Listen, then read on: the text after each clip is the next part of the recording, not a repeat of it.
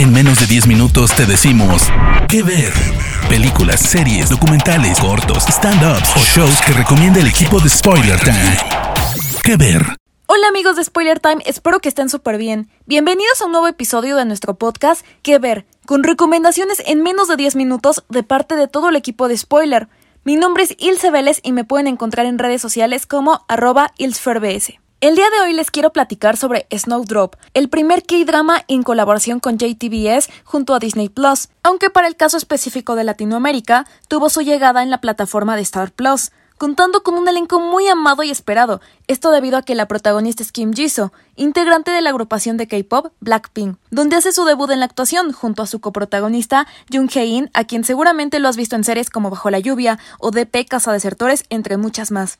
La historia es ambientada en 1987, cuando Corea del Sur estaba gobernada por un gobierno bastante dictador, por lo que hubieron muchos revuelos en aquel entonces por los estudiantes. Esto toma mucha importancia, ya que cuando se supo la época de la serie, en Corea del Sur querían cancelarla por completo. Incluso la primera semana de su estreno, se tuvo que sacar un comunicado en el que se explicaba que la temática no giraría en torno a estos temas complicados, sacando un maratón de episodios en su segunda semana, todo para que las personas se quedaran tranquilas, cosa que de momento funcionó, pero durante los 16 episodios se mantuvo todo bastante polémico, con subidas y muchas bajadas. Cosa que aunque en el contexto de Latinoamérica puede que suene difícil de entender el motivo de la cancelación, en el caso de Corea del Sur se ha cancelado a muchos artistas o series por sentir algunas inconformidades de algo que no les guste, por lo que Disney se tuvo que poner mucho las pilas para que no llegara a mayores, siendo tan solo la cereza del pastel, ya que también se tocaban temas sobre espías norcoreanos. Pero bueno, vamos a la historia.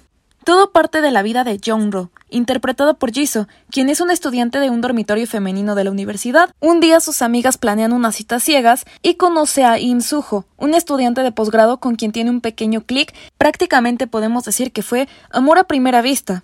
Tiempo después se vuelven a encontrar, ya que él salta al dormitorio femenino y él está cubierto de sangre, por lo que ella decide ayudarlo y esconderlo con ayuda de sus amigas. Esto debido a que pensaban que era uno de los estudiantes que estaban en los revuelos que mencionábamos al inicio. Aunque resulta ser un poco mentiroso, ya que es un espía norcoreano que estaba escapando.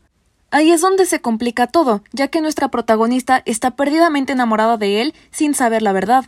Poco tiempo después, para poder escapar, termina secuestrando a todas las chicas del dormitorio, junto a sus colegas norcoreanos, pero todo va dando giros inesperados durante cada episodio que no te lo puedes creer, siendo tan solo el inicio de todo lo que pasa en la serie, aunque creo que vale la pena resaltar que luego de los créditos de cada episodio tiene escenas finales, para que no le adelantes o te pierdas algo importante, ya que eso te va a ayudar a tener un mayor contexto de todo lo que está pasando y unir ciertos hilos.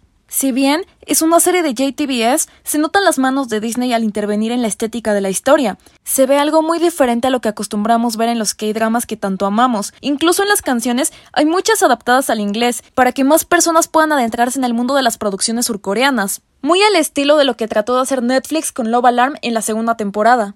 Si hablamos de algunas curiosidades de la serie, iba a estar basada en un hecho real ocurrido en 1987, tomando como referencia unas notas escritas a manos de un hombre que se escapó de la prisión de Corea del Norte. Lamentablemente, debido a las controversias al inicio de la filmación, se decidió cambiar la historia e incluso hubieron muchas que se regrabaron para cambiar algunos detalles que podrían incomodar a las personas. Todo con la esperanza de que las personas no quisieran cancelarla en un futuro. Aunque es muy chistoso, ya que series como Crash Landing on You, que también tocaban temáticas norcoreanas, se creyó que sería un gran fracaso y es de las más exitosas. Incluso los protagonistas de la serie anunciaron que se iban a casar, entonces es realmente complicado entender cuándo a los coreanos les parece bien que se hable del tema y cuándo no. Otro punto que fue muy hablado en la serie fue la repentina muerte de la actriz Kim Mi-soo, interpretando a un personaje como la mejor amiga de la protagonista, a quien para honrar su memoria en cada episodio aparece una imagen de ella junto a un pequeño texto para recordarla. Una muy triste noticia. Pero bueno, si nos enfocamos en la parte musical, se esperaba que Kim Jisoo cantara el tema principal de la serie, pero ella decidió enfocar su atención plena en su actuación, por lo que los fans se quedaron con muchas ganas de escucharla cantar, pero aún así se tuvo un gran soundtrack, con canciones como Frame de Kim Hee-won, Wishes de Jamie Miller, If You Are With Me de Sun Si Kyung, eso sin dejar de lado una mención honorífica para One Way Ticket, esa icónica canción que todos bailábamos en algún momento y que los fans pusieron de moda en TikTok debido a que la protagonista en una escena sale cantando y bailando la canción. Era inevitable que no se quedara en la cabeza de todos. Pero bueno, hasta aquí mi recomendación. No quiero hacerte más spoilers, ojalá que te animes a verla. Recuerda que está disponible en Star Plus. Mi nombre es Ilse Vélez y recuerda que en mis redes me encuentras como arroba y nos vemos pronto. De parte del equipo de Spoiler Times, esperamos que te haya gustado esta recomendación. Nos escuchamos a la próxima. ¿Qué ver?